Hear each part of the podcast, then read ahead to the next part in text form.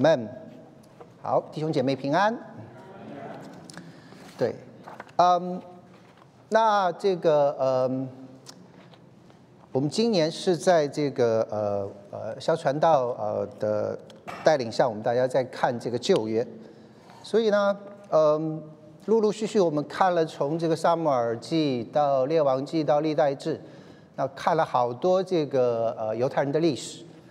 那重新在读这些故事的时候，呃，其实就发现有一些也许不是我们特别熟悉的人物，嗯，其实带给我们很多呃属灵的启示。那我今天想跟大家分享的就是呃，在这个列王记下十八到二十章里面的一个君王，啊，西西家，OK。那西西家的这个呃，他大概是。主前大概是七百多年，主前七百二十八年，他这个在中国差不多是春秋初期的时候。那那个时候，呃，西西家呃，应该是跟他的父亲，呃，这个亚哈斯在一起共同的这个执政。所以那个时候，公主前七百二十八年的时候，西西家可能只有十二岁左右，是一个也刚刚是 teenager 的一个一个孩子。那差不多十三年之后，到他二十五岁的时候，他开始独立的执政。OK，所以这是西西家。那西西家这个名字的话，其实很有意思。他的名字就是耶和华是我的力量。那你如果看他的故事的话，其实人如其名，好像真的是神成为他自己的力量。那在西西家的这个时代，其实他父亲亚哈斯，你如果去看这个这个列王记，看这个历代志的话，亚哈斯是一个呃在犹大国里面算比较突出的恶的君王。OK，那犹大国是在南国，那当所罗门之后，这以色列分成北国跟南国。那北国的话，你去看，基本上没有一个好王。那南国的话，差不多一半一半，有很多不错的王。那西西家算是不错的，可是他的父亲亚哈斯呃非常的糟糕。那整个国家这个在这个亚哈斯的这个这个倒行逆施底下，甚至是效法当时迦南地这种祭拜偶像的那些陋习。那在这个呃这个呃呃列王记前面，你可以看到说亚哈斯。甚至是用火焚烧他自己的儿女。那在这个犹太人的传统里面，其实那个被火焚烧的就是西西家。OK，那因着神的保守，因着他这个母亲的这个特别的看顾，所以这个西西家经过这个火居然没有受伤，所以呃也算是这个呃一个一个特别的保守。所以那个时候，整个国家充满着偶像跟这个异教的崇拜。那在同时，我这边是南国，对不对？那我刚才说了，在北国，北国基本上没有好的君王。那到公元七公元前七百多年的时候，北国差不多走到了尽头。那在公元前七百二十四年，也就是西西家在南国跟他父亲共同执政后的第四年，亚述帝国就开始围攻北国的首都撒玛利亚。那围城围了差不多三年，到公元前七百二十二年，这个是在圣经历史上特别有名的两个两个年代，一个是公元前七百二十二，一个是公元前五百八十六。那七二二是北国灭亡的日子，那五八六是这个南国灭亡的日子。所以公元前七二二年，整个城破，这个差不多有三万名的以色列人被掳。OK，那。在北国的十个支派里面的所有的精英阶层，全部被掳到这个这个幼发拉底河，就是当时的他们的北方跟这个东方的这个地带，然后再也没有回归过。然后当时的亚述的这个这个王又把其他地方的人就是迁移到这个撒玛利亚这个地方，以至于造成这个十个流失的支派，然后撒玛利亚就变成一个完全混血的地方。所以后来。在耶稣的时代，你看犹太人其实是非常看不起撒玛利亚人的。一个是因为他们是混杂的，而且是外族进来的，而且他们的这个敬拜都是很多的时候是偶像的敬拜，所以造成两边有很多的隔阂。好，这个是后话。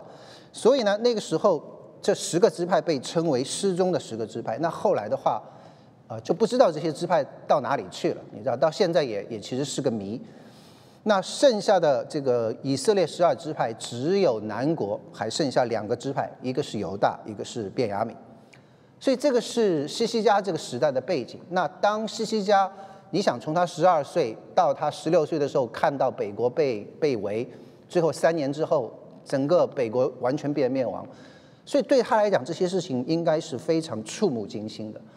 所以等到他真正自己独立的来执政之后。哦，他痛定思痛，立志回转归向神，来复兴这个犹大国。所以在这边十八章开始就讲到是说，这个以色列王呃何西亚第三年，这个西西家登基，然后他登基的时候年二十五岁，在呃耶路撒冷做王二十九年，然后他的母亲叫雅比，是撒加利亚的女儿。那西西家行耶和华眼中看为正的事。效法他主大卫一切所行的，然后讲到他很多的一些的宗教的改革，他甚至是呃呃把这些丘坛柱像木偶全部毁掉。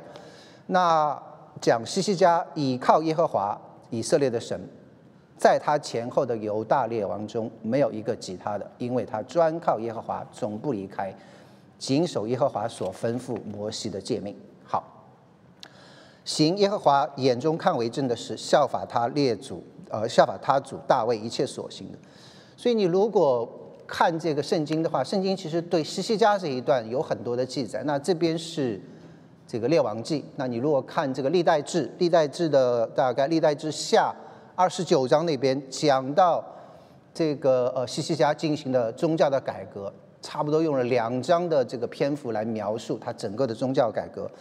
他在圣所中把那些他父亲留下的这些污秽之物全部清除，整整花了两个多星期，十六天来洁净这个圣殿。最后，他们全民向神献祭，然后重新恢复过犹太人的逾越节，所以是一个呃很大的复兴。然后他把遍地的这些丘坛跟祭拜偶像之物全部去去除掉、毁掉。OK，所以西西家所做的。跟当时整个时代的趋势是完全相反的，OK，嗯，他在国内外其实都面临着很多的压力，因为国内的话已经是长期的这种偶像崇拜，你要进行这样一个彻底的改革，其实是非常不容易的，对不对？你就好像今今天的这个美国，如果你要重新的要回复到这个这个呃呃这个两性婚姻的这个正常的状态，我想是非常非常困难的。你想？西西家面对的差不多就是这样的一个一个局势，所以在这个时候，他做了一个呃非常彻底的一个回转，来归向这个这个耶耶和华。那他依靠耶和华以色列的神，然后这边给他的评价非常的高，在他前后的犹大列王中，没有一个吉他的。OK，在他前后的犹大中没有一个吉他的。那在这边他。在进行这个呃呃洁净这个圣殿，然后废掉这些偶像的这个过程当中，他其实提到一个很有意思的事情，说他这个废去丘坛、毁坏柱像、砍下木偶，这些大家都可以理解，因为这些都是异教的这些的偶像。但是提到特别提到一件事情，他打碎摩西所造的铜蛇。那你如果看这个呃这个这个呃呃前面的这个摩西五经的话，你会知道是说摩西的这个铜蛇，这个是在民数记里面讲到的。那那个时候，你记不记得是说犹太人在旷野向神抱怨，对不对？结果怎么样？神就让火蛇进入到这个以色列人当中，来惩罚他们。然后，当这些百姓哀求、呃呃向神这个呃祷告的时候，那神就原谅他们，然后让摩西造了一条铜蛇挂在杆子上，OK，然后呢说凡被蛇咬的，一望这铜蛇就活了。所以这个是摩西铜蛇的这样的一个来源。好，那到这个呃今天的话，其实依然有这样的一个东西存在。这个是什么技巧？大家知道吗？就是 WHO 的这个 WHO 就是那个世界卫生组织，就是我们 SARS 的时候一天到晚，啊不是那个 COVID 的时候一天到晚就 WHO，这个就是 WHO 的这个这个这个它标志的组织。你看是一个杆子上面有一条蛇，对吧？那个叫做 Rod of 呃呃呃呃 Asclepius，Asclepius 是希腊的一个一个神，然后说他手中拿着一个杖，杖上有这个蛇，然后这个是医治的象征。那就说啊，这个是希腊一个神话故事嘛？可是，那你就会问，为什么这样的一个呃 Asclepius 的这样的一个人，他拿着一条蛇、一个棍子就可以来医治？那其实很多的学者相信是回到摩西那个时代，就是摩西的铜蛇，其实是后来是这个有一批的犹太人其实是呃渡海，然后跑到希腊那一地方，把这个犹太人的这样的一个传统就传下来，然后融合到这个希腊神话故事里面去。所以到今天，其实摩西的铜蛇依然呃呃在那边，你可以看到。好，那回到这边，那摩西造了个铜蛇，居然到了西西家的年代，成为百姓们所崇拜的这样的一个偶像，而实在是非常讽刺的事情。那其实，在圣经当中啊，这样的事情好并不是唯一的。那你如果读这个呃这个《士师记》里面，记不记得有一个这个士师叫做基甸？那基甸跟三百个这个百姓，他带领三百人，然后去跟米甸的大军来作战。那最后是战胜了米甸的大军，对不对？然后打完这个胜仗之后，这个基甸做一件事情，他就要求是说，把大家缴获的这些敌人的这种金耳环呐、金项圈呐，全部奉献出来，然后打造了一副这个呃呃以佛德。那以佛德是什么？以佛德是。大祭司穿的一个一个服装，然后呢，上面有这个呃呃呃乌灵跟土明是来求问神的旨意的，你知道？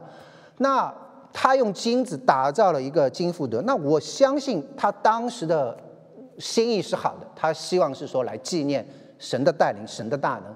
结果没想到这个以福德，这个金的以福德，却成为大家所崇拜的偶像。最后圣经上说，这个也成了基甸全家的网罗。OK，好像以夫德啊，像铜蛇这些，代表着属灵的经历，或者是说过去的光荣。这个应该是成为我们呃的鞭策跟效法的榜样，而不是把它供起来成为摆设，甚至是成为偶像。OK，你如果看呃到这个，尤其是到西班牙、到欧洲去旅游的话。你会发现，你呃看到很多这些富丽堂皇的这些的教堂，里面各种各样的这种的艺术的珍品，美轮美奂，对不对？其实是一代一代的艺术家为了荣耀神、赞美神所创造的杰作。OK，可是当你只是当人们只是看到这些作品的灿烂辉煌，当人们只是看见所这些艺术大师们的这些惊人才华的时候，却和神的关系越来越疏远的时候，你会发现这些教堂也慢慢的这个败落，OK，最后失去神的同在。所以今天你看欧洲很多这些辉煌的大教堂依然在，可是里面的教会已经慢慢慢慢消失了。这些教堂最后就是成为博物馆，OK。那嗯。我想我们自己，我们的教会也是一样的光景。我们有过我们的辉煌，我我们有过我们的呃意向。我们去年还是纪念我们教会这个四十周年，对不对？有很多的这个弟兄姐妹，尤其是原来的这些弟兄姐妹回来，在我们中间做美好的见证。我们看到我们自己的呃这样的一个教会，从呃一个小小的一个查经班在黄长老家里面，然后慢慢借学校的地方，然后慢慢有了自己的堂。嗯，其实整个构构堂的过程当中，你如果去听他们的见证，很多的时候它是神的这样的一个一个，差不多是一个神迹的一个过程，对不对？五十万的这样的一个现金买下来二十 acre 的这么大的一个地，呃，基基本上是不可思议的。然后，呃，到了这个九九年的时候，我们还开始出去植堂，啊，在乌斯特分堂，呃，有一个这个呃十几家的弟兄姐妹搬出去。然后到今天也是差不多一两百人的教会，所以我们有我们自己的辉煌。可是若我们只是沉浸在昔日的光辉当中，若我们整天就是感叹一代不如一代的话，我想这些的荣耀和光环也会成为我们的网罗。OK，现在不是我们躺平抱怨退后的时候，现在是我们应该起来为主做工、广传福音、建造教会的时候。那我们会讲说啊，那我们可以做什么？OK，我想首先我们可以做到的是，我们差不多，如果是身体可以的话，我真的是回到教会。那当我们周五团契重新回到教会来这个呃敬拜的时候，嗯呃呃有团契的时候，其实你你很你你会发现是说实在是不一样的感觉，就是人跟人之间真的是还是需要面对面的交流。当我们在 Zoom 上面的时候，我们当时这个有两个 Zoom，然后这个呃我是讲我们我们自己的团契，然后后来就会发现这个是人是越来越少越来越少。可是，当我们真的是有一天决定，是说我们重新回到教会来开始团契的时候，发现两次差不多，我们已已经有过两次，差不多都是超过三十人，OK，远远超过我们在这个 Zoom 上的人数。所以真的是回到教会，然后主主日的崇拜也是一样，你坐在这边来敬拜，跟你坐在家里的屏幕前来敬拜，我相信是不一样的氛围，我相信是不一样的感觉。所以真的是，若是身体可以的话，真的是鼓励大家回到教会。好，这是第一个。第二个，我想参与到侍奉当中来。那疫情之后，我觉得我们的生命需要一个的更新，好像西西家一样。OK，当你看到这些的败落之后，你需要专心倚靠神，需要有一个的回归。那在教会里面，我想我们呃幸福小组已经差不多有三四期的这样的一个的开展。那我们下半年会有另外的一期的幸福小组，那真的是鼓励弟兄姐妹一同的来参与，呃，求主真的是兴起更多的童工。你如果注意的话，我们差不多教会每周都会有新人进入到我们的中间，这个其实也是一个呃非常可喜的现象。那真的是需要我们的弟兄姐妹，我们去 approach 那些新来的人。你你想想你自己第一次到一个新的教会的时候，如果有人来。呃，向你问安。如果有人来跟你聊天，跟你到一个教会根本就没有人理你的话，我相信你的感觉是完全不一样的，对不对？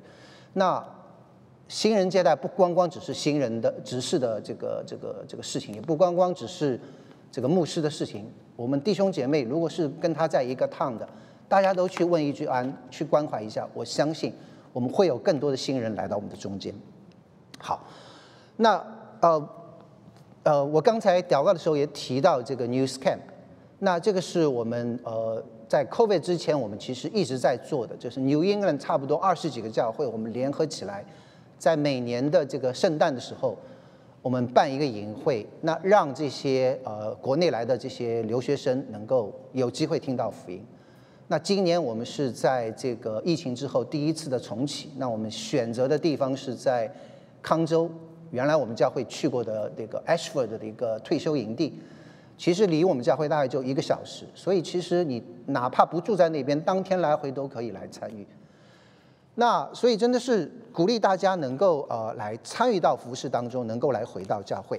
好，好，那我们再回到这个西西家的故事。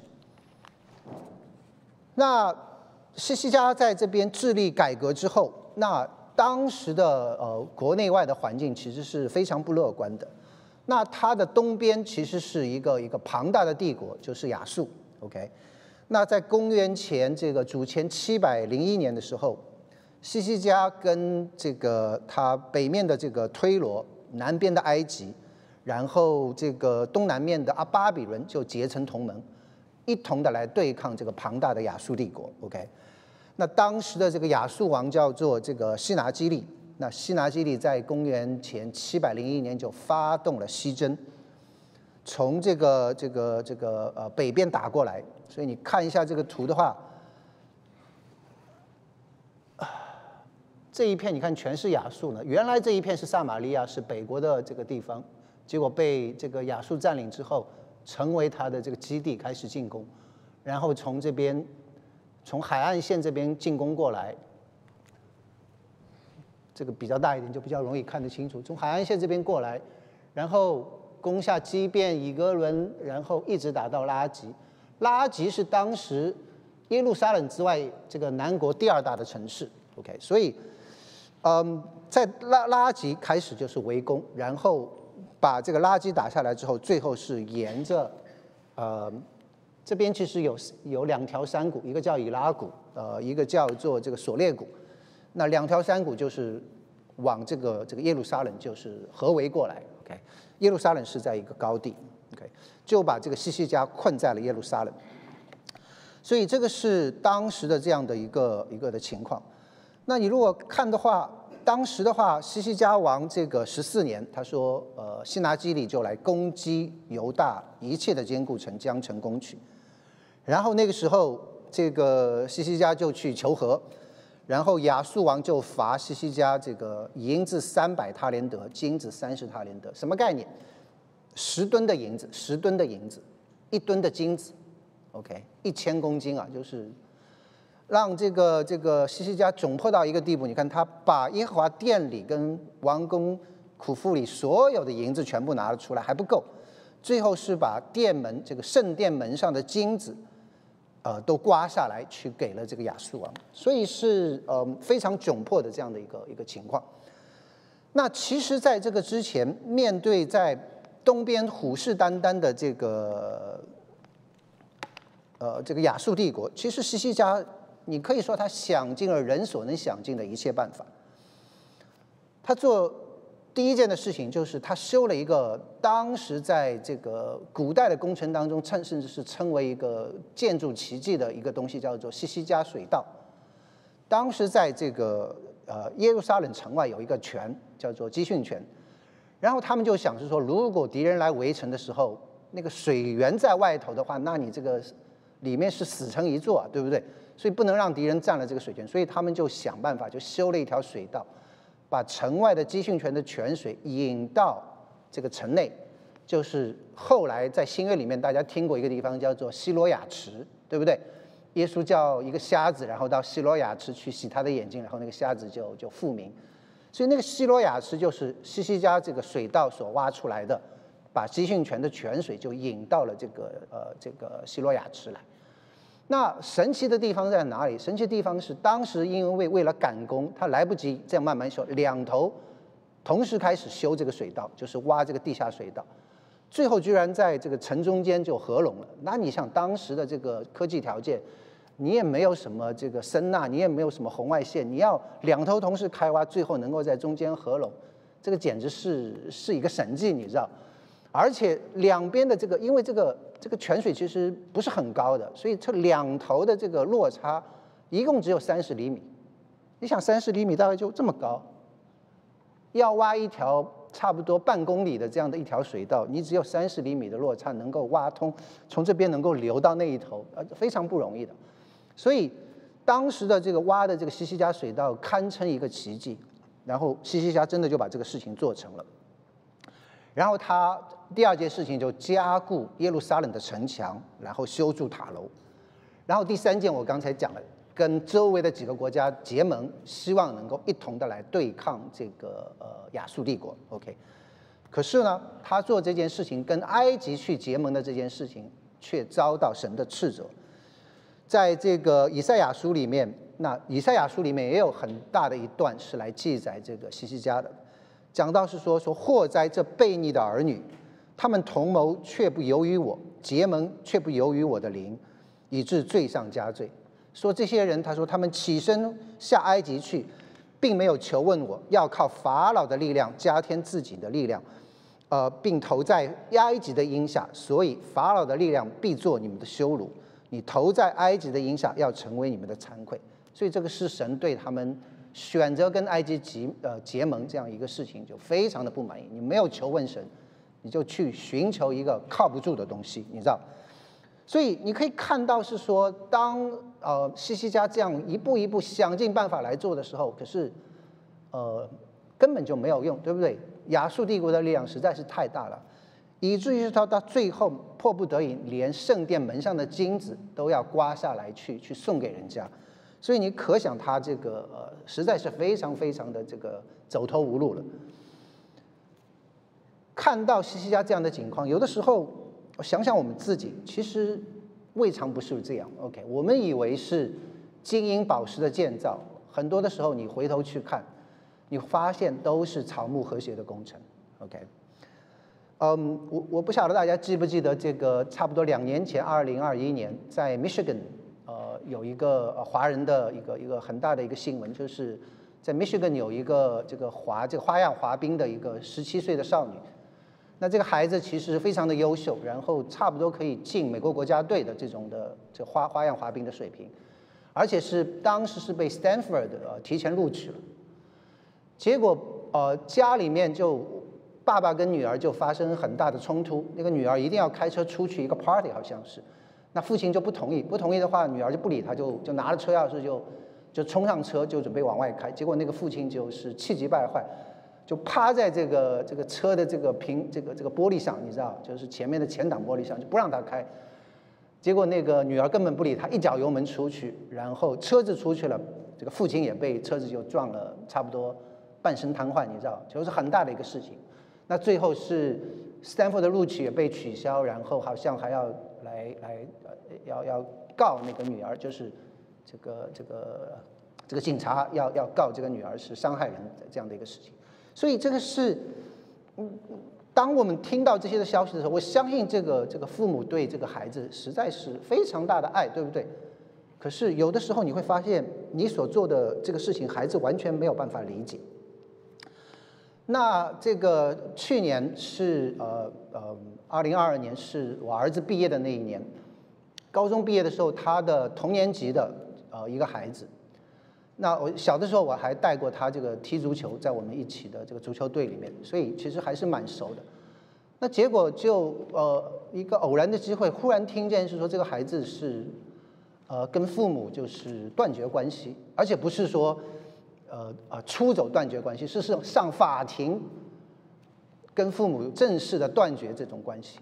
那这个孩子后来是去了 Harvard，所以我有的时候想想，真的是非常悲哀。这个是他家里唯一的一个孩子，辛辛苦苦，我相信这个父母肯定是这个所有的心血都在这个孩子身上。OK，那最后孩子真的是非常的优秀，进了 Harvard，可是他跟你断绝关系，真的是有的时候回过头去想想。我们以为是金银宝石的建造，其实是草木和谐的工程，真的是这样。所以，我相信我们愿意为孩子付出一切。有的时候我们不被孩子理解，我们把孩子送进各种各样的 program，OK，甚至是主日的时候，因为有比赛有训练，我们都没有办法来参加这个主日的崇拜，对不对？可是你别忘了，你如果忘了跟女儿儿女建立好的关系的话，你忘了把最重要的把他带到神的面前的话。一切都是突然，只有和神的关系搞对了，你一切才会顺理成章。那这个呃呃，上个星期应该再上一个星期，我儿子要回学校的时候，我就开车送他去机场。那一路上我当然就呃最后的叮咛啦，我就说啊，你这个呃别忘了这个星期天要去教会。他就说呃，Daddy，他说你 Don't worry，他说我我已经这个是放成我的 second priority 了，就是 second priority。那我说，What's your first priority？你你的你的第一重要的是什么？啊，他说我这个，他他说我最重要的是我要把我的学习搞好。那当然，很多很多家长听了都会很高兴，说啊这个把学习搞好。然后他说，Second priority 我就是要好好的去这个教会要去敬拜神。那你仔细想想，这个其实是不对的，对不对？那我就我就跟他讲，我就说，呃，你知不知道，在这个圣经里面，你你从小也是读圣经嘛，也是我们教会长大的嘛，对不对？我说圣圣经里面有过一段的话，我不晓得你记不记得。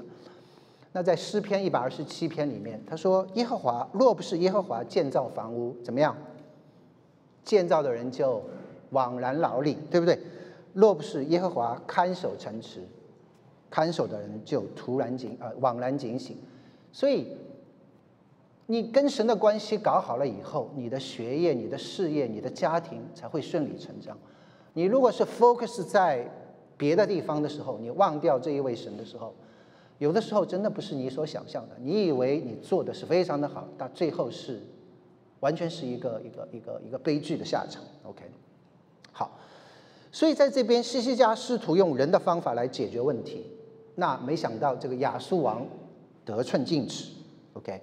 把西西家逼到了一个走投无路的地步，那实际上，其实我觉得是神不肯放过西西家，他要借着仇敌的穷追不舍，让他认识自己的软弱，让他认识自己的本相。你靠着结盟，你靠着修这个水道，你靠着筑这个城，没有用的。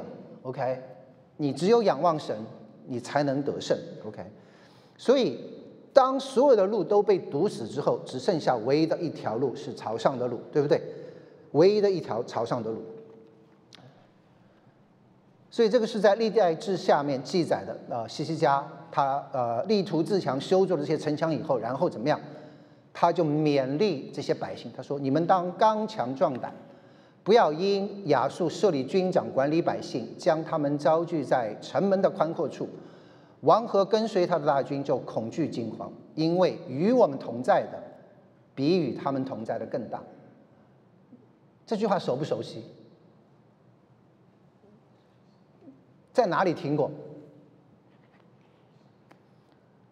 记不记得，在这个呃这个呃以撒以利沙的这个时代，对不对？当时是亚兰帝国把这个以利沙就围困在应该是撒玛利亚城里面，结果伊丽莎的仆人就非常的惊慌，说外面这么多的敌兵怎么办？这个伊丽莎的祷告就是主啊，求你打开他的眼睛，让他看到与我们同在的比与他们同在的更多。OK，那在这边西西家用的是同样的典故，他的祷告是与我们同在的比与他们同在的更大，与他们同在的是肉臂，与我们同在的是耶和华我们的神，他必帮助我们为我们征战。百姓就靠犹大王西西家的这个这个话安然无惧了。好，所以在这边你可以看到是说，当所有的路都被堵上之后，西西家开始转头仰望神。他知道，他现在唯一能靠的就是，呃，上主，只能只能向神祷告了。OK，但是你会发现，跟伊丽莎的例子不同，当伊丽莎祷告完，这个仆人睁开眼睛看到的是什么？火车火马围绕着他们，对不对？的确是与我们同在的比与他们同在的更多。可是当这个西西家祷告完，他们睁开眼睛一看，他们看见的是什么？他们看见的是亚述大军把耶路撒冷团团围住。当时的这个亚述王就从拉基，拉基就是刚才我讲的第二大城，已经差不多攻下来了，然后就派遣塔尔探啊、拉伯沙利和呃拉伯沙基率领大军往耶路撒冷，把耶路撒冷团团围住。那这三个人是谁呢？这其实都是这个亚述的这个官名，不是人的名字。所以塔尔探其实是这个全军的元帅。那拉伯沙里的话是这个呃呃呃呃这个呃，你可以讲是一个监军，是一个太监的总管。所以在那边的话，应该是监军的角色。然后这个拉伯沙基，拉伯沙基是九镇，就是大家知道这尼西米是九镇，对不对？那其实这个拉伯沙基就是九镇的这样的一个一个官名。好。那这个拉伯沙基后来，你看讲话都是拉伯沙基，所以他既是九镇，也是好像整个军队的这个发言人，你知道，代表这个这个这个亚述王来来来讲话的。好，然后就把这个西西家团团围住，然后他们呼叫王的时候，西西家也是派三个人，那边三个，这边也是三个，派了谁呢？加载以利亚金，加载是什么角色？加载是差不多算大内总管。OK，其实职位是相当高的。那大内总管、书记舍伯纳，书记是差不多呃礼部尚书或者是外交部长的角色。那其实原来的加载是舍伯纳，那后来是因为你如果去看以呃以赛亚这个这个书的话，就看到这个神就讲到这个呃舍呃舍伯纳做的这些的不好的事情，最后是说呃把他贬下来，所以从家政的加载的角色就变成次一等书记。OK。然后史官约雅，史官的话有点像太史令，这个就记载这个史书的，OK，传达那在当时也是传达王的命令的，所以那边三个，这边也是三个，然后就开始去这个交涉，好，然后你看他们讲什么，所以这个这个呃拉布沙基就是这个九正就代表这个军队发言，他说西西家劝导你们，说耶和华必拯救你们，你们不要听他的，OK。他说：“列国的神哪有一个救他本国脱离亚述王的手呢？然后这个哈马亚尔拔的神在哪里？西法瓦因西那亚里瓦的神在哪里？他们成就撒玛利亚脱离我的手吗？这个就是几年前发生的事情，对不对？整个撒玛利亚被被攻陷。OK，这些国的神哪有成就自己的国脱离我的手呢？难道耶和华能救耶路撒冷脱离我的手吗？”那当我读到这个的时候，我其实想到的这个，嗯，呃，我想到的是这个呃呃呃大卫跟歌利亚之战，对不对？大卫说：“你来攻击我是靠着刀剑，我来攻击你是靠着万军之耶和华。呃，万军之耶和华的名，就是你怒骂带领以色列军队的神。那在这边，当当你看到是说这个呃拉伯沙基在那边怒骂带领以色列军队的神的时候，你就知道他的下场大概不会好到哪里去。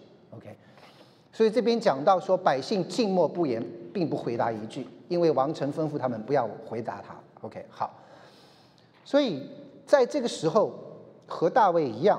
西西家所能依靠的唯有神，所以当他这个这个三个这个他派出去的人回来向他报告的时候，他就怎么样？这个撕裂衣服上了耶和华的殿，然后啊就去找这个这个以赛亚。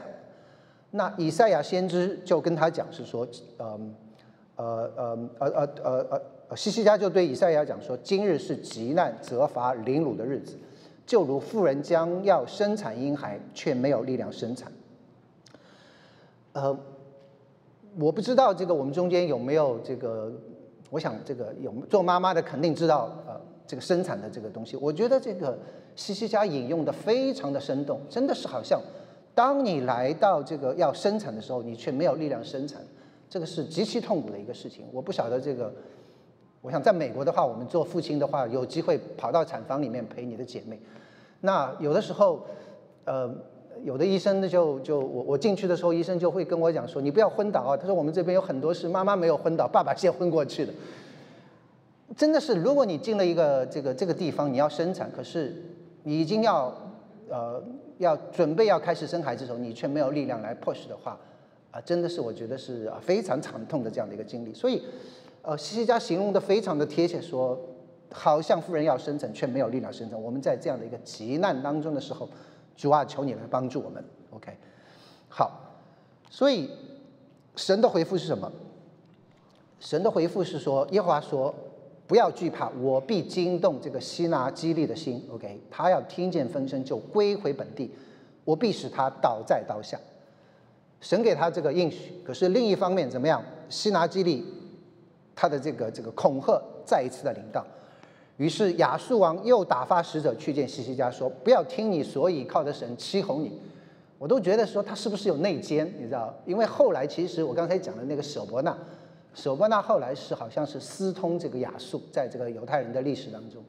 那最后，嗯，其实当这个这个亚述后来这个城破这个这个最后是抓到这个舍伯纳之后，其实也没有也没有觉得他是什么好人，所以最后他是被。嗯，亚述帝国是就是呃拖在马后面，这个这个拖死掉的，所以呃可以说是做游监的这样的一个人，其实也没有什么好下场。好，anyway，再回到这个这个故事，所以他说这个他不要听你的神欺哄你，说耶路撒冷必不交在亚述王的手中，我列祖所毁灭的就是呃呃呃歌散、哈兰、利色。等等等等等，对吧？这些国的神何曾拯救这些国呢？哈马的王、尼尔根的王、西瓦法因城的王、西拿和以瓦的王都在哪里呢？那些国在哪里？那些王在哪里？对不对？这个是又一次的恐吓临到他。然后你如果读这个呃这个经文的话，你就会发现是说，西西家做一件的事情，他就把这一封恐吓的书信怎么样？将书信在耶和华面前展开，他把他的重担直接就交给神，OK，神你看着办吧，对不对？然后他就向耶和华祷告，这我觉得这是非常非常美的一段祷告词，我们大家一起来念好不好？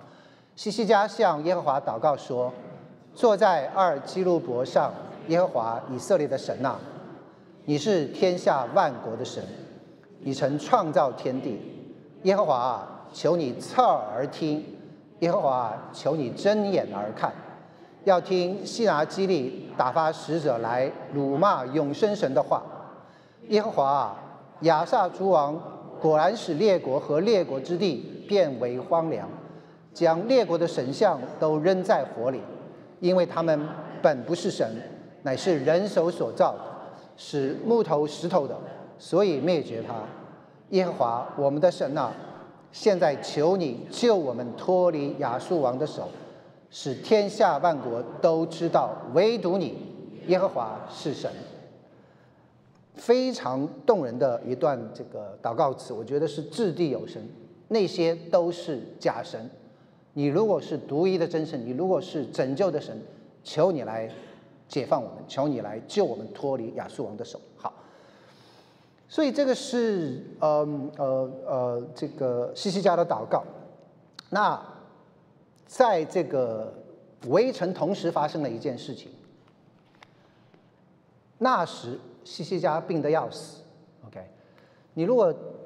去看的话，你会发现说，实在是西西家面临的这样的一个的呃困境，真的是可以讲是呃非常非常的这个困难的这样的一个境地。一方面是大军围城，另一方面他自己得了重病。OK，那时西西家病得要死，然后以赛亚就去见他说：“你当留一命于你家，因为你必死啊，不能活了。”那那个时候，西西家就转脸朝墙祷告耶和华说：“耶和华，求你纪念我在你面前怎样存完全的心，按诚实行事，又做你眼中所看为善的。”我想这个不是很多的人能够做这样的祷告的，对不对？你今天如果是有急难，你要求神的话，我们能能够讲这样的话，说神呐，求你纪念我在你面前存完全的心，按诚实行事，又做你眼中所看为善。我相信大概我们大概很多人没有办法做到这个，但是西西家能够这样讲，我相信他在神面前真的是尽他所能来敬畏神，来行呃按诚实行事，做神眼中看为善的事情。所以当他这样祷告完之后，诶，这边讲西西家就痛哭了。OK，嗯，我不晓得他为什么痛哭，也许他有很多放不下的东西。我想第一个也许是对死亡的恐惧。OK，那你说啊，这个保罗不是说这个我情愿与与呃离世与主呃呃呃呃同在，这个是好的无比吗？这个为什么西西家要这么软弱？这个，那你要知道保罗是在十字架的这一边，对不对？他已经知道耶稣的救恩，那西西家在十字架的那一边，他完全不知道这个死亡以后是怎么样一回事，对不对？这是一个。另外一个的话，即便我们在十字架的这一边，其实面对死亡的时候。也不是所有的基督徒都可以坦然无惧的。那昨天我们有小组聚会，那有一个我们请来的这个一个弟兄来给我们做见证，他就讲到当他在医院里面，发现有一个肿瘤要动手术的时候，他说他非常非常的恐惧，他就害怕，他就觉得今天他要死了。那人家就说你是基督徒，你还怕死吗？他就说我怎么会怕死呢？是不是我没有得救？你知道？其实啊，不是所有的人都是像保罗这样的，OK？有的时候就是被恐惧抓住。那在这边的话，西西家也是一样，他有对死亡的恐惧。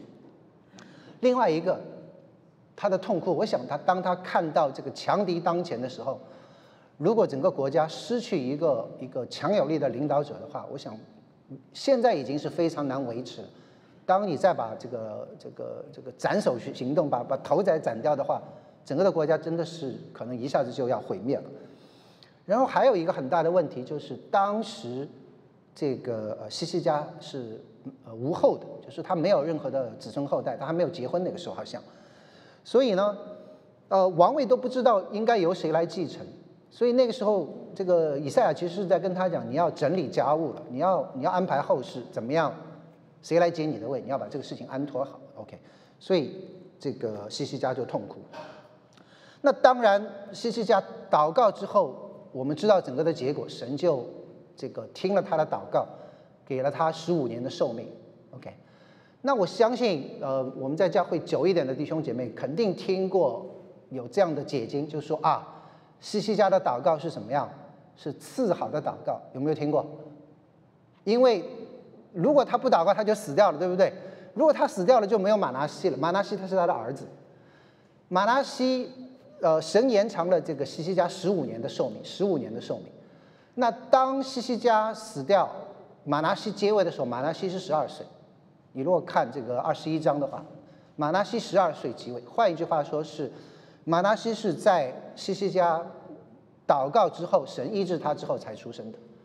那很多呃解经的这个学者们的讲法就是说啊，如果他没有这样祷告，他就接受这个事实啊，神让他死，他就死了，就没有马拿西了，没有马拿西，这个就没有那么大的祸患，因为你知道马拿西是整个南国历史当中大概是最糟糕的一个王。OK，嗯，我不觉得这样的解经是正确的。OK，说西西家不该祷告赐好的，应该就接受，我相信这个是不对的。那在这个呃雅各书里面有一段话，他说：“你们中间有病了的，他就应该请教会的长老来，他们可以奉主的名用油膏他，为他祷告。”我想我们也是这样，对不对？我们中间有病了的话，我们都是会为这个弟兄姐妹来祷告。我们自己有病的话，我们也会祷告。没有人说啊，这个我是个是不是会祷告求我得医，这是一个次好的事情？没有人这样想的，对不对？那你在这边讲是说西家求的是赐好的，因为他生下了这个马拿西，那你这个其实对他啊，我觉得是相当不公平的，因为你要知道，马拿西的母亲是谁？马拿西的母亲是以赛亚的女儿，以赛亚其实是跟这个这个这个西西家是呃呃非常近的关系，OK，所以以赛亚的女儿是嫁给了这个西西家，然后生下了马拿西，那你要说这个。西西家死了，这个这个马拿西十二岁结尾，以赛亚还在啊，对不对？那那你是不是可以推到说以赛亚也有这个责任？另外的话，以赛亚有女儿，是因为有了以赛亚的女儿才有了马拿西，那你是不是还要怪罪是说，哎，以赛亚你为什么要生这个女儿？为什么把这个女儿嫁给这个这个西西家？你知道，就你这样，因为后面的这样的一个事情来怪罪前面的这样的一个一个东西的话，我觉得是呃没有道理的了。还有一个的话，如果真的要怪的话，你其实最终是要怪到上帝身上的，对不对？因为没有人可以预见到马拿西最后会成为什么样子，除了神，神是知道一切的。那如果神知道马拿西这么糟糕，那为什么让这个以赛亚跟跟跟以赛亚的女儿跟西西家生下来这个马拿西？那你最后可以怪到神身上。所以，嗯，所以我觉得。呃，你没有办法来这样讲说啊，因为马拿西的缘故，所以啊，这个西西家的祷告是不对的。还有一个，你不要忘了，如果没有马拿西，就没有马拿西的孙子叫做约西亚。约西亚的中心让整个南国又重新复兴起来，对不对？所以你要这样推来推去的话，永远没有一个好的结果。那在马太福音里面讲到一个事情，他说：你们中间谁有儿子求饼，反给他石头呢？求鱼，反给他蛇呢？你们虽然不好，怎么样？尚且知道拿好东西给儿女，何况你们在天上的父，岂不更把好东西给求他的人吗？所以结论是什么？你放心大胆的求，如果神答应你的祷告，我相信神是把他认为最好的来给你的。所以没有什么啊，你求的这个东西可能是次好的。我觉得这个是误解这这一段的圣经。好，好。那神就听了这个呃以赛亚的祷告，这个以赛亚出来还没有跑到中院，耶和华的话就临到他说：“你告诉这个西西家，我听见了你的祷告，看见了你的眼泪，我必医治你。第三天你必上耶和华的殿，我必加增你十五年的寿数。所以这个十五年的寿数就是从这里来的，并且我要教呃教你和我要叫你和救你和这城脱离亚述王的手。OK。所以神就答应他两件的事情，一个是，呃，医治他，甚至是给了他十五年的寿命；另一件事情要救这个城脱离亚述王的手，因为这个同时外面的城还被围着，对不对？所以神就听了这个西西家的祷告，而且你如果继续往下看的话，还有一个神迹，对吧？就是日影倒退十步的这个神迹。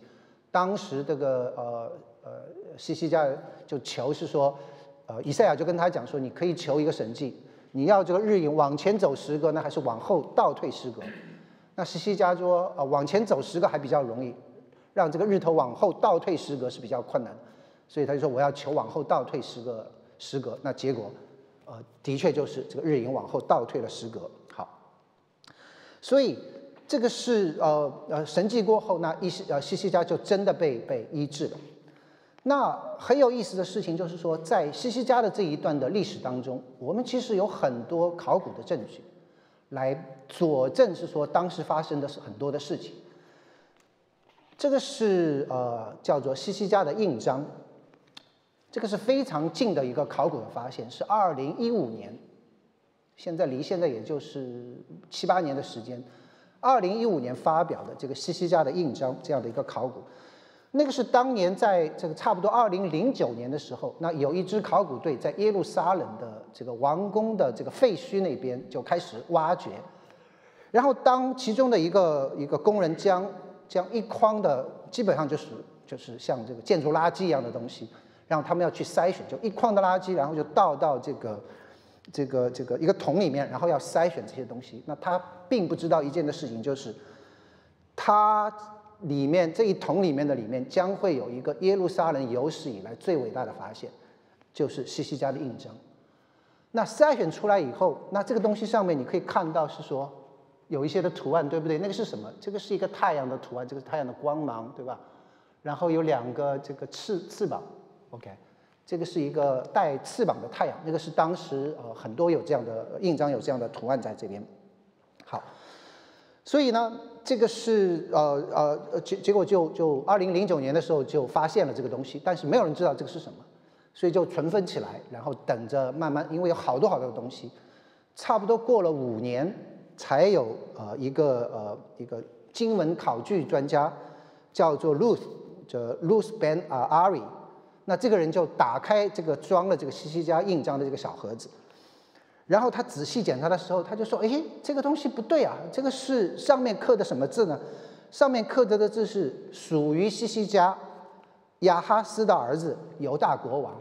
那这个就是了不得的一个东西啊，因为这个是西西家私人的印章，就是国王的这个，按照中国的讲法，有点像玉玺这样的一个东西，当然没有那么的富丽堂皇，就是一个。”一个一个这样的一个一个一个小小的东西，差不多是一个 quarter 那么大的一个东西，你知道？所以就发表出来，所以这是二零一五年发生的事情。那其实呢，这个东西有什么特别的地方？那要讲这个东西特别的地方，你要知道，在西西家这个年代，其实考古学家发现了很多很多类似的印章。那这些印章是什么呢？这些印章其实是呃呃叫做 LMK 印章。LMK 是什么？LMK 是属于国王的意思。那在当时的话，你你记不记得亚述来攻打他们，然后有很多的这个呃战争的时期，对不对？所以在当时西西家的这个时代，他们就发现了很多这些瓦罐，这些瓦罐的把手上面就有这样的一个一个一个呃印章在那边。那这些瓦罐里面一般是装酒或者是装橄榄油的，所以呃学者们一般的想法是说，这个大概。不是一个两个，是成千上万个这样的印章，就是说有成千上万的瓦罐被发现。然后一般的想法是，这个是一个是军用物资，一个可能；另外一个是战争时期的一个特别税，就是说你要你要去国家要收税，所以上面就都盖了一个印章，叫做属于国王，就是 L L M L K，OK，所以 L M L K。那这个下面是这个这个产地的这个名字，所以这个地方是希伯伦。那这个是西弗，西弗是就是大卫被扫罗追杀的那个旷野，那个叫西弗，对吧？这个是索哥，然后这个是北部山地，所以上面是 L M A K 属于国王，下面是这个产地，所以这个各个地方出来的油或者酒，然后就运送到这个军用的这个基地的地方，所以在这个呃犹太地各个地方，就从南到北都发现很多成千上万的这些的瓦罐，上面有这样的一个。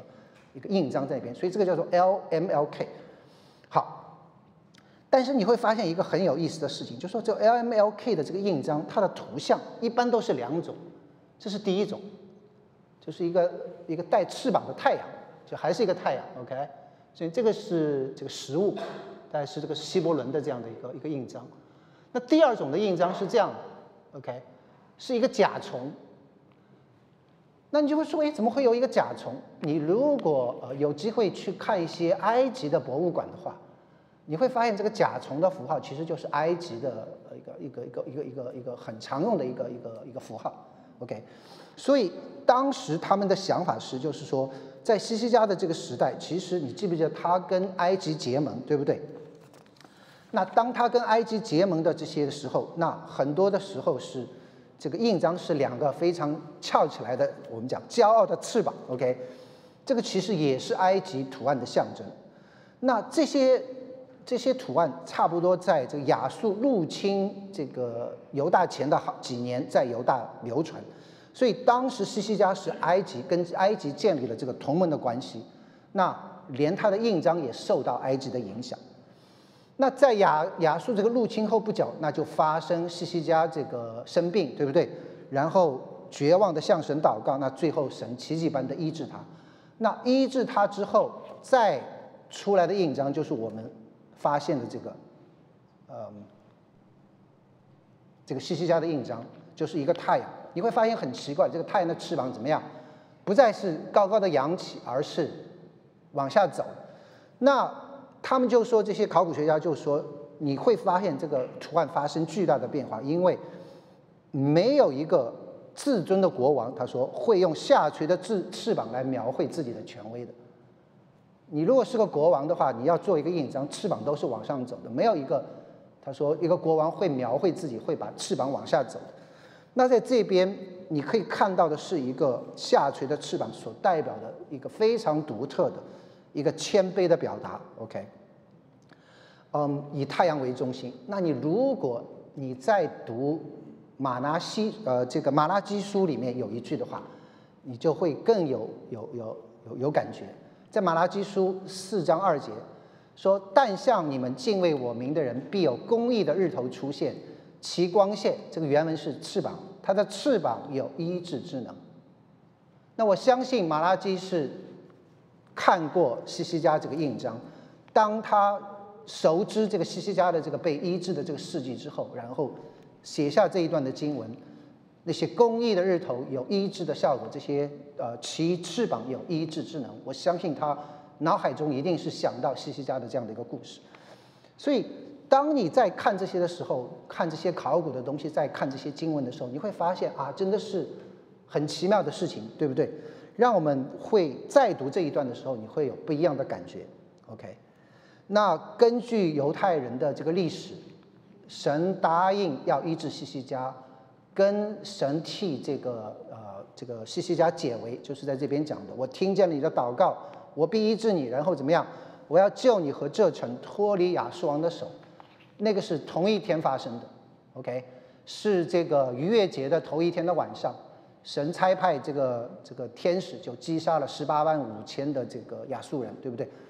当夜，这个是逾越节的头一天晚上，那一天西西家被医治，同时耶和华的使者出去，在亚述营中杀了十八万五千人，清早有人起来，全都是死尸了，然后希拿基里就拔营回去，然后在尼尼微，他的儿子两个儿子就。谋反杀了他，最后是以撒哈顿接续他做王。OK，这个是这个鲁本斯画的这个这个这个西拿基利的这个这个患难。OK，就是讲到西拿基利上面有天使，下面是十八万的这个这个军兵人仰马翻被天使杀的人仰马翻。那这个右边是英国诗人这个拜伦写的一首呃一首诗，那这个是最后的一段。那我觉得他写的非常的美，OK，他说，And the might of the Gentile, unsmote by the sword, has melted like snow in the glance of the Lord。异族强势雄霸，无需刀剑击打，上主凝视之下，便如冰雪消化，就好像在上主的凝视底下，敌方的军队好像冰雪一样被被消融，OK，所以我觉得非常美的一幅场景，OK，好，所以最后。呃，这个西西家的这个故事最后的结尾，其实是一个，你可以讲是一个悲剧。当他病得医治时候，那是巴比伦王就听见这个西西家病得痊愈，而且强敌被击退的时候，然后就送书信跟礼物来看他。结果西西家怎么样？在这这里没有写，那在历代志里面就写他，因他心里骄傲，他就把他家中跟全国之内所有的东西都给巴比伦的使者看。结果以赛亚就跟他讲说：“日子必到，凡你家里所有的，并你列祖所积蓄到如今的，都要被掳到巴比伦去，不留下一样。”很悲哀的事情，知道一个，嗯，做了那么多这个好事的这样的一个王，而且这么有信心的一个王，最后的结局却是一失足成千古恨。OK，那在这边讲，因他心里骄傲，嗯，实在是我觉得骄傲是。基督徒跌倒的开始，OK，你你啊，不光是基督徒了，所有人的跌倒的开始，我觉得都是从骄傲开始。你看撒旦的跌倒，对不对？神所造的最美的天使长，可他心里骄傲，要把自己举得与神同等，最后就判背叛神，对不对？那所以骄傲其实是阻挡人认识神的一个一个非常强的一个一个呃一个一个一个东西，你知道？所以我们在慕道班，我们常常讲一个美国人讲的话，他说：“If you want to understand God, you have to stand under God。”就他 play 那个 understand 跟 stand under，对吧？你要了解神的话，你必须怎么样？Stand under God，你必须服在上帝的啊权柄底下，而不常常去挑战上帝。OK，好，那骄傲也是我们基督徒这个这个常常会嗯啊犯的毛病。那个在基督徒里面，我们常常讲一个东西叫做属灵的骄傲，对不对？我们常常会挑人家的毛病，对不对？我们常常会批评同工，那张三都不来祷告会，李四查经都没有好好准备，对不对？那这个呃，有的时候我们会对别人的问题，我们会一针见血，OK，我们却常常看不到自己的毛病。这就是耶稣所说的：为什么看见你弟兄眼中有刺，却看不见你自己的眼中有良木呢？那我相信有很多跟我们这个呃华人的背景有关。我们从小就是在一个被挑刺的环境中长大的，对不对？我们考了九十九分，爸爸妈妈就会问你那一分到哪里去了？那我们也同样的去问我们的孩子，有的时候，那在教会当中，有的时候也是这样，很多好的我们，我们就默默的在心里赞扬，可是看到不好的，我们就一定要指出。我觉得跟我们的这个文化其实有关系。还有，我觉得属灵骄傲的一个很大的特点就是非常的固执，你听不到、听不进人家的意见，总觉得自己是最正确的。OK，我觉得在教会里面，你学习服饰，第一步就是要学会聆听别人的意见。不要固执己见，其实只要不违背圣经的原则，OK，有什么不同的意见，大家可以一起讨论，对不对？那做事的方法可能会不一样，可是你要知道，即便你是你的想法是非常正确，你的、你的、你的、你的提议真的是非常优秀，可是你要相信这个是神的教诲，哪怕你的建议没有被采取，神也会来照顾他的教会，神也会来看顾他的教会，并不是因为你的。你的意见不不不被采用，另了一另用了一个并不那么高明的意见，整个教会就会垮掉，从来没有这样的事的。OK，所以相信神嘛，对。嗯，好，再回到这个西西家，我觉得人无完人，即便西西家最后犯了这个错误，你看圣经对他的评价还是非常非常高的，对不对？在他前后的犹大诸王中，没有一个及他的，因为他专靠耶和华，总不离开。因为他专靠耶和华，总不离开。所以最后，这个是我们今天的这个金句，我们大家一起来念：耶和华是应当称颂的，因为他听了我恳求的声音。耶和华是我的力量，是我的盾牌，我心里倚靠他，就得帮助，所以我心中欢乐，我必用诗歌颂赞他。好，我们今天的这个呃敬拜就呃。停在这边，好，那有没有呃新来？